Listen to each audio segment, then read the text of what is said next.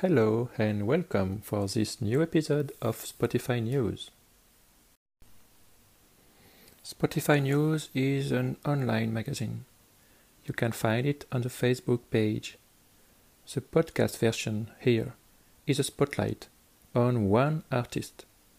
And this month it is about a very kind man, Stefan Weber. He is a professor of music in the University of Oklahoma. His work has many different influences, and he gives us clever creations, sensitive musics. We start with his best successful music on Spotify.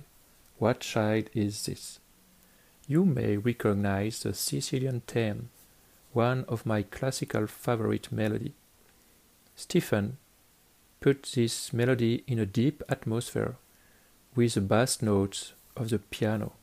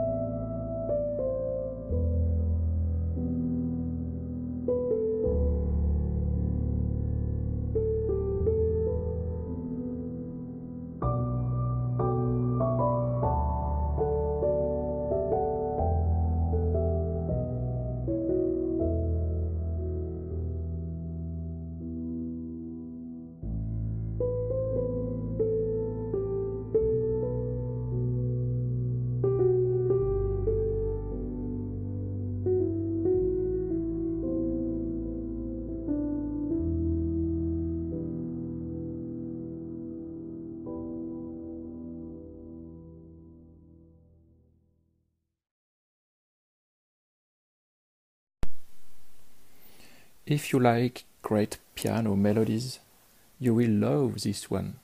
Strolling has a wonderful harmonic progression. Stephen shows here all his skills in classical music.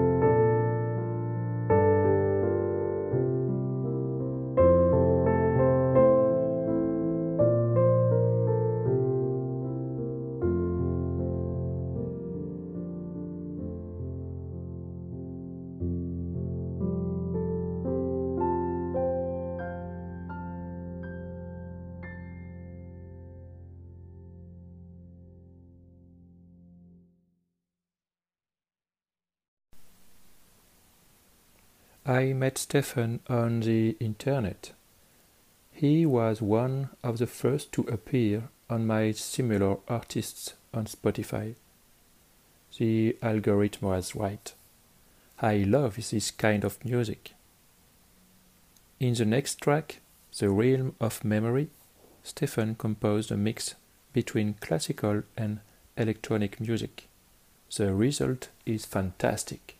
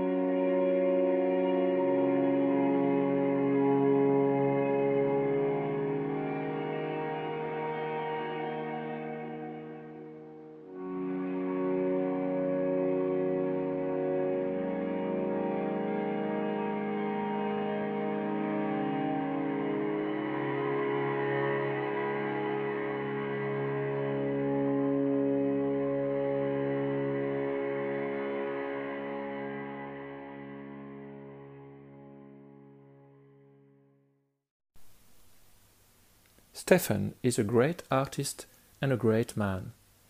Very generous, he shares all what he can to other artists. I hope you appreciate his music.